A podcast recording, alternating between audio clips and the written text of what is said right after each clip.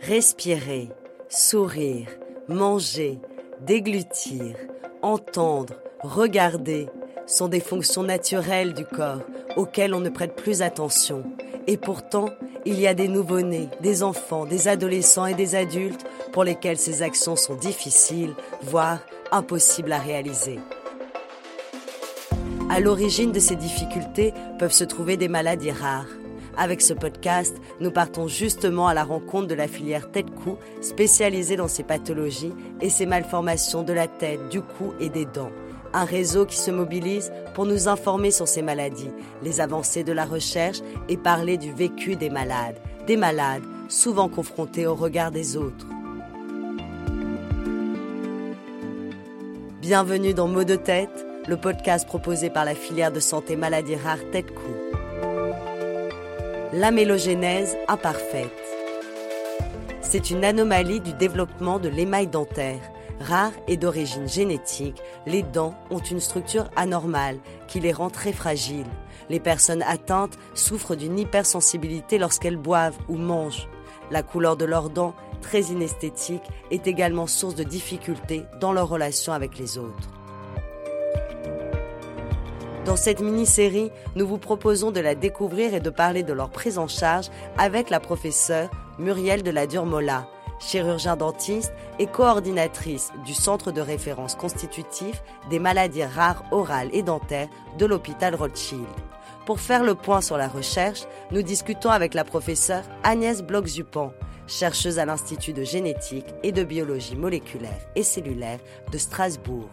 Et enfin, nous rencontrons Claire, cofondatrice de l'association Amélogénèse France, et sa fille, Lilou, 11 ans.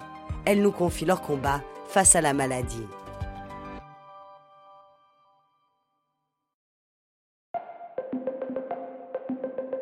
Épisode 3. Le malade. Oui, allô? Oui, bonjour Claire. Alors donc moi je suis Claire Gentil et je suis maman de deux enfants, euh, Lilou qui a 11 ans et Clément qui a 8 ans, qui sont atteints tous les deux d'amélogénèse imparfaite. Pour vous aider euh, justement dans peut-être la façon dont, vous avez euh, appréhendé cette maladie, peut-être aussi pour mieux la comprendre, est-ce que vous êtes rapidement tourné vers une structure qui a pu vous apporter des réponses ou en tout cas du soutien? Alors au niveau de l'hôpital, c'est vrai que la parole, elle est assez libre avec les médecins, mais c'est vrai qu'on ne sait pas toujours quoi en penser et qu'est-ce que ça peut donner. Donc moi, c'est vrai que j'ai cherché un peu, voilà, sur internet, ce que je pouvais trouver et j'ai eu la chance de tomber sur un groupe Facebook euh, Amélogénèse France, euh, où je me suis rendu compte qu'il y avait d'autres euh, personnes qui étaient atteintes de cette maladie. Finalement, que c'était c'est une maladie rare, mais il y a voilà un peu dans le monde entier. il y a même des Canadiens qui sont avec nous sur le groupe. Donc c'est vrai que ça m'a permis voilà de, de, de rencontrer d'autres personnes, de commencer à discuter. Et c'est là qu'un jour nous est venue l'idée de nous rassembler en association en se disant que voilà, potentiellement, on était des familles de, de, malades et, on voulait apporter, enfin, essayer de trouver des solutions sur ce qu'on pouvait faire pour, pour soit nous-mêmes, parce que au sein de l'association, des, gens qui sont atteints de cette maladie, soit pour nos enfants, en fait, tout simplement. Donc, vous avez été, vous, à l'initiative de la création de, de, cette structure qui permet donc de, de vous retrouver Qu'est-ce que vous lui donnez comme mission à cette structure? Eh bien, on se donne pour mission de faire reconnaître le plus possible la maladie, notamment une reconnaissance de prise en charge à 100% par l'assurance maladie. c'est déjà au moins un début pour nous parce que faut savoir que la maladie entraîne le fait que l'âge adulte, il va falloir protéger l'intégralité des dents de, des personnes, c'est-à-dire mettre des couronnes sur chaque dent, voire retirer les dents et mettre des, implants à la place. et ça a des coûts énormes. Alors on parle du 100% santé maintenant depuis depuis deux ans avec une prise en charge intégrale, mais il faut savoir que le 100% santé c'est bien sur les dents, ce qu'on appelle les dents du sourire, c'est-à-dire les dents de devant, mais une fois qu'on arrive sur les dents du fond, on n'est plus du tout sur des choses. ça va être de l'émail, enfin ça va, enfin ça va être cacher l'émail, mais avec du céramo métallique, donc c'est quand même pas très esthétique.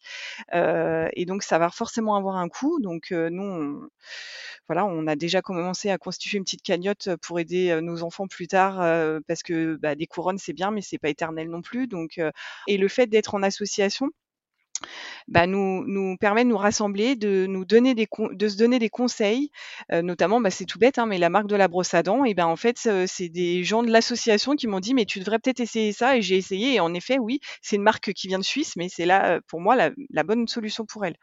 Voilà, donc c'est, ça nous permet de, de de nous soulager sur les voilà c'est ça il y a un échange et d'avoir moins l'impression d'être un peu tout seul au milieu de tout ça quoi vous avez parlé en effet euh, du coût économique qui est euh, très important. Hein, les, dents, c'est ce qui coûte euh, le plus cher hein, finalement dans la santé.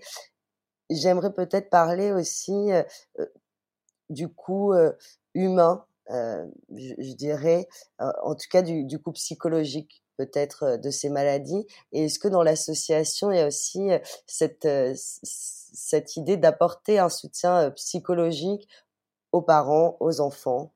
Récemment, en fait, il y a le docteur Bloch Zupan, en fait, qui est le docteur sur la France entière au niveau de, de la mélogénèse qui, travaille, c'est le chercheur qui travaille le plus sur cette maladie-là et sur les gènes et, les choses comme ça, qui nous a rejoint au sein de l'association. On a fait récemment une visio avec elle et elle a pu répondre déjà beaucoup à nos questions.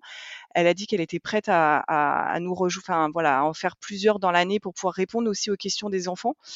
Sur le côté esthétique, parce que c'est un petit peu ça qui manque en fait. À l'hôpital, on est suivi très bien pour, pour tous les soins, mais le côté psychologique des enfants n'est pas toujours pris en, en, considération. Et le fait, au sein de l'association, d'avoir aussi des adultes euh, qui ont été beaucoup en déshérence médicale pendant longtemps et qui se rendent compte maintenant finalement qu'il y a aussi des enfants qui sont pris en charge.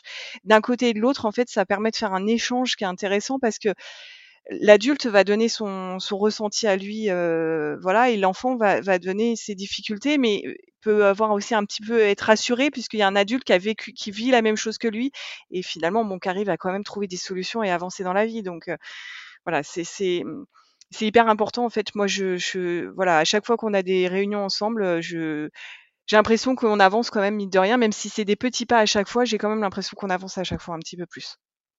Est-ce que vos enfants, ils, ont souffert euh, peut-être de moqueries de, de, camarades et comment, euh, quand on est une maman, on vit aussi peut-être une souffrance euh, chez ses enfants En fait, ils ont la chance déjà d'être tous les deux très soudés face à cette maladie. Donc, quand ils sont ensemble et qu'il y a des gens, des enfants qui leur disent des enfants qui ne les connaissent pas, qui leur disent ah vous avez des dents bizarres, vous, vous lavez pas les dents, parce que souvent c'est ça qu'on leur, enfin leur dit en fait.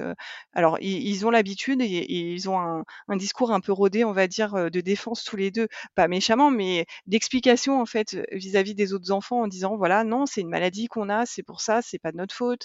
Et, donc en général ça passe plutôt bien. Voilà dans un premier temps, des moqueries, je pense que bien sûr ils en ont vécu tous les deux, hein, ça, c'est sûr. Mais oui c'est plus plus les années qui arrivent qui m'inquiètent un petit peu parce que je, on sait très bien comment sont, peuvent être les enfants entre eux, surtout à l'adolescence, et donc euh, c'est plutôt l'avenir qui m'inquiète plutôt que le passé.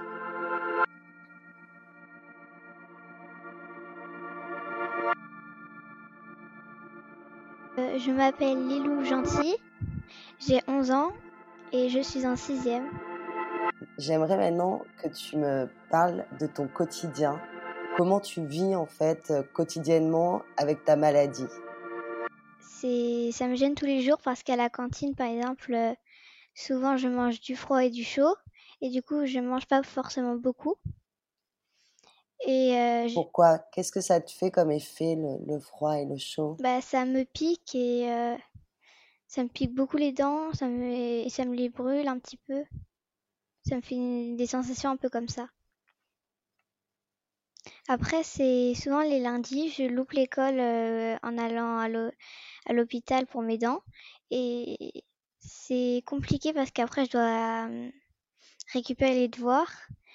Et les profs ne donnent pas tous les devoirs et c'est un peu compliqué de les de recevoir. Il faut tout rattraper après.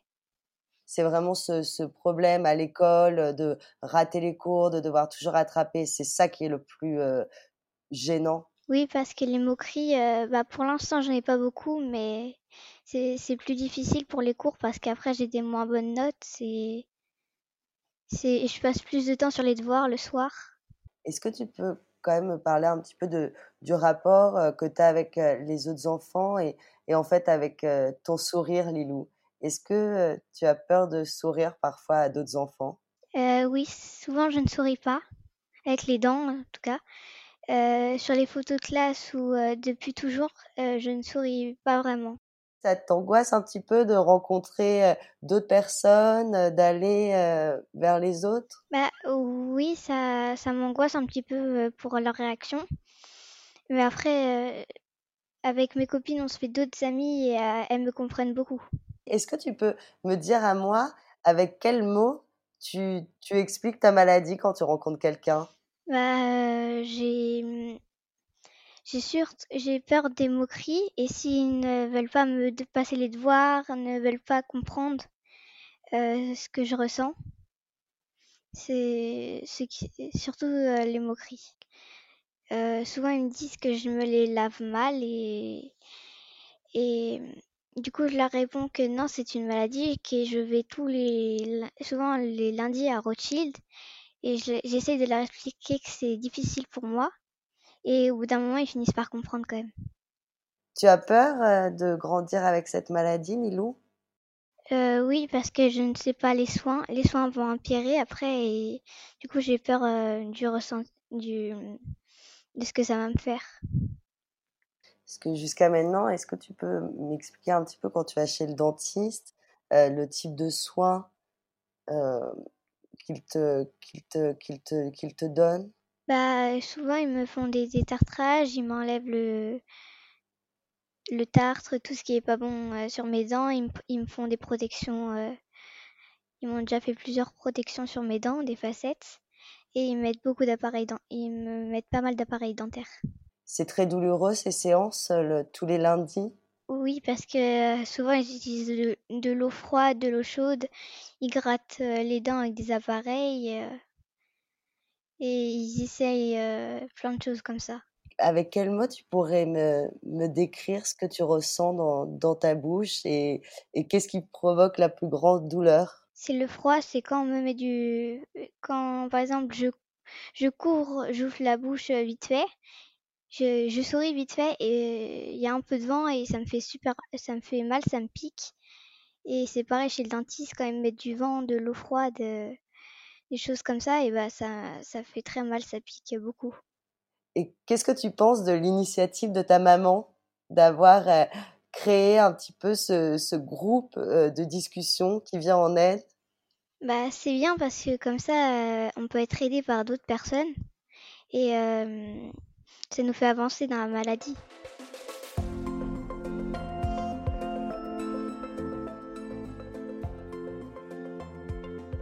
C'était le podcast Mot de tête proposé par la filière de santé maladie rare Tête Coup.